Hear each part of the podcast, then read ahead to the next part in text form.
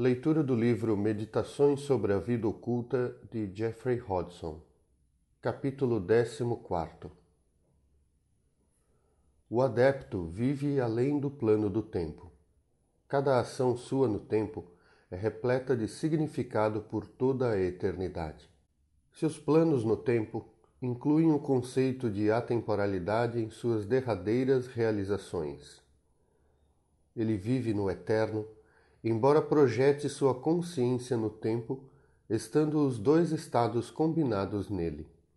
Ele projeta na eternidade e age no tempo, pois dissolveu o mistério da relação desses dois estados, sendo ele próprio um elo, uma ponte entre a temporalidade e tempo. A vida do adepto é, portanto, dual, e ele é um ser dual. Sua manifestação no tempo pode ser compreendida em parte, mas sua existência na eternidade permanece para sempre um mistério. No tempo, ele possui individualidade, é um ser. Na atemporalidade, não tem individualidade e nem é um ser. Mesmo assim, ele é também todos os seres, pois é um com o todo. Ele tem uma existência planetária que, como foi mostrado, é cétupla, constituindo o tempo de sua manifestação na Terra a sua individualidade.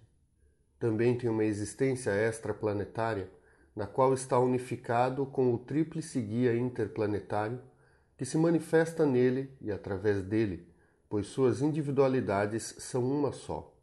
Através dessa identificação com o poder, com a vida e com a consciência extraplanetários, ele também está unido à tríplice existência cósmica aumentando seu poder de manifestação à medida que prossegue o seu desenvolvimento. Sua individualidade terrestre é o menor aspecto de sua natureza. O maior é o seu eu cósmico, com a consciência interplanetária servindo de elo entre os dois. O todo não é múltiplo, mas uno, uma consciência capaz de expressão e de atenção em todo o campo de atividades. O adepto é um ser cósmico, não é um ser terrestre, embora seja mantida uma individualidade terrestre com um corpo físico.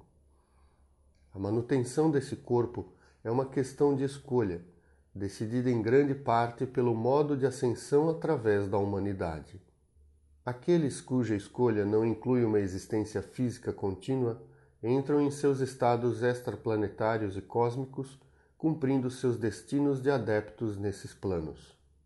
A consciência desses adeptos, embora normalmente limitada aos campos extraterrestres de sua escolha, pode a qualquer momento tornar-se manifesta em qualquer nível, em qualquer planeta, mediante um processo de autoprojeção em veículos temporários, materializados para esse propósito ou emprestados a eles por um habitante do globo no qual a manifestação deve ocorrer.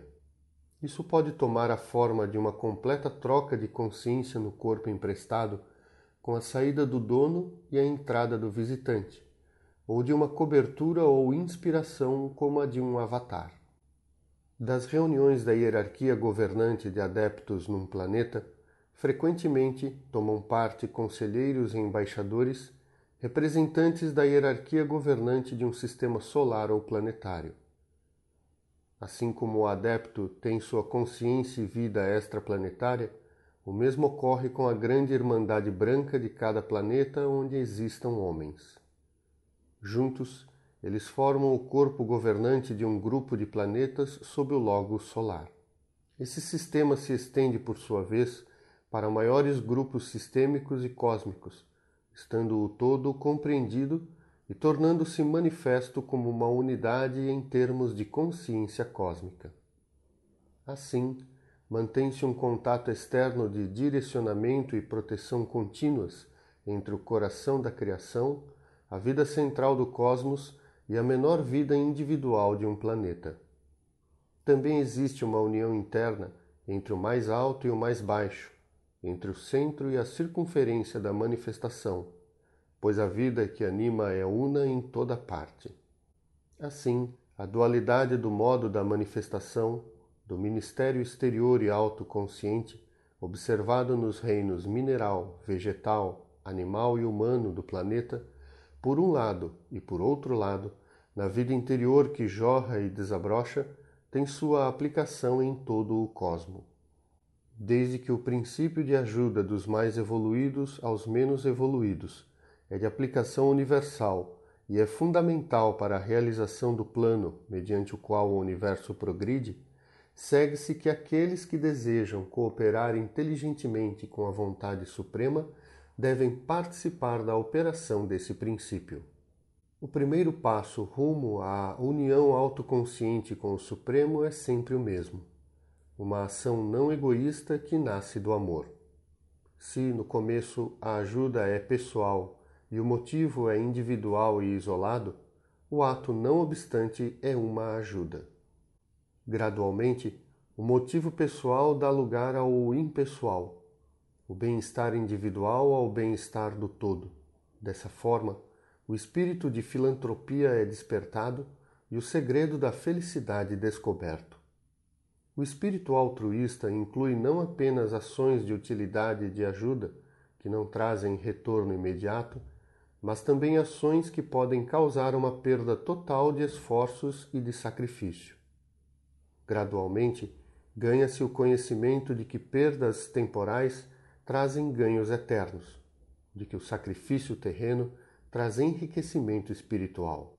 A promessa de que o que ama sua vida perdê-la-á, e quem aborrece sua vida neste mundo conservá-la-á para a vida eterna, é agora reconhecida como uma verdade profunda. Tal conhecimento constitui a base sobre a qual se estabelece uma vida de ajuda e de assistência. Trata-se de uma completa inversão da existência humana normal, pois seus motivos são opostos aos que governam a vida comum. Tanto o indivíduo como a raça humana devem completar essa inversão antes que a realização espiritual se torne possível devem crescer do pessoal para o impessoal, devem aceitar o altruísmo como o único motivo válido e desenvolver a benevolência a um tal grau que o sacrifício traga apenas felicidade. Essas são as qualidades necessárias para os que desejam cooperar conscientemente com a hierarquia de adeptos na realização da vontade una. Inspirados por esses ideais, o indivíduo e a raça humana começam conscientemente a tomar parte na realização do grande plano do Supremo, a trabalhar a favor e não contra a evolução, embora inconscientemente trabalhem contra, e a verem a si mesmos como ministros do Altíssimo.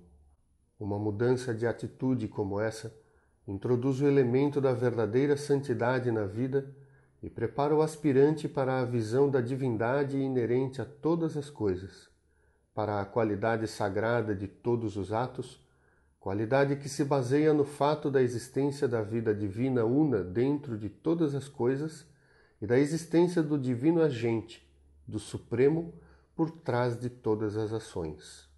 A visão esplendorosa do Supremo é conseguida por adesão a essas regras de vida ela é vivenciada primeiramente através de lampejos de inspiração, de percepções intuitivas e do senso gradual de um destino maior que está sendo realizado.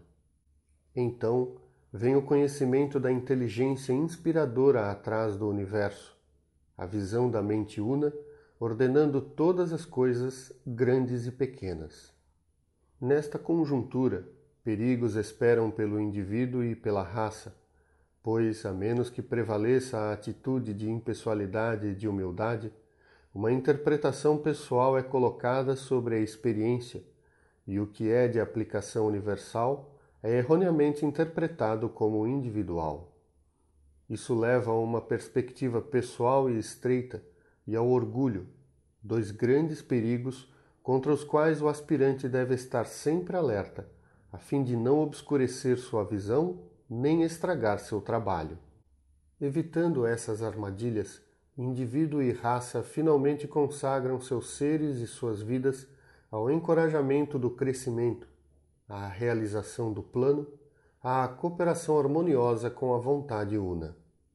Esse é o caminho, não há outro, para a realização individual e racial, para a felicidade e a paz.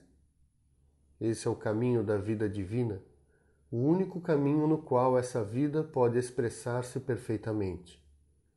Esse é o caminho trilhado por todo filho livre do homem. O adepto, tendo trilhado esse caminho até o fim, permanece na felicidade eterna e na paz que nada pode perturbar.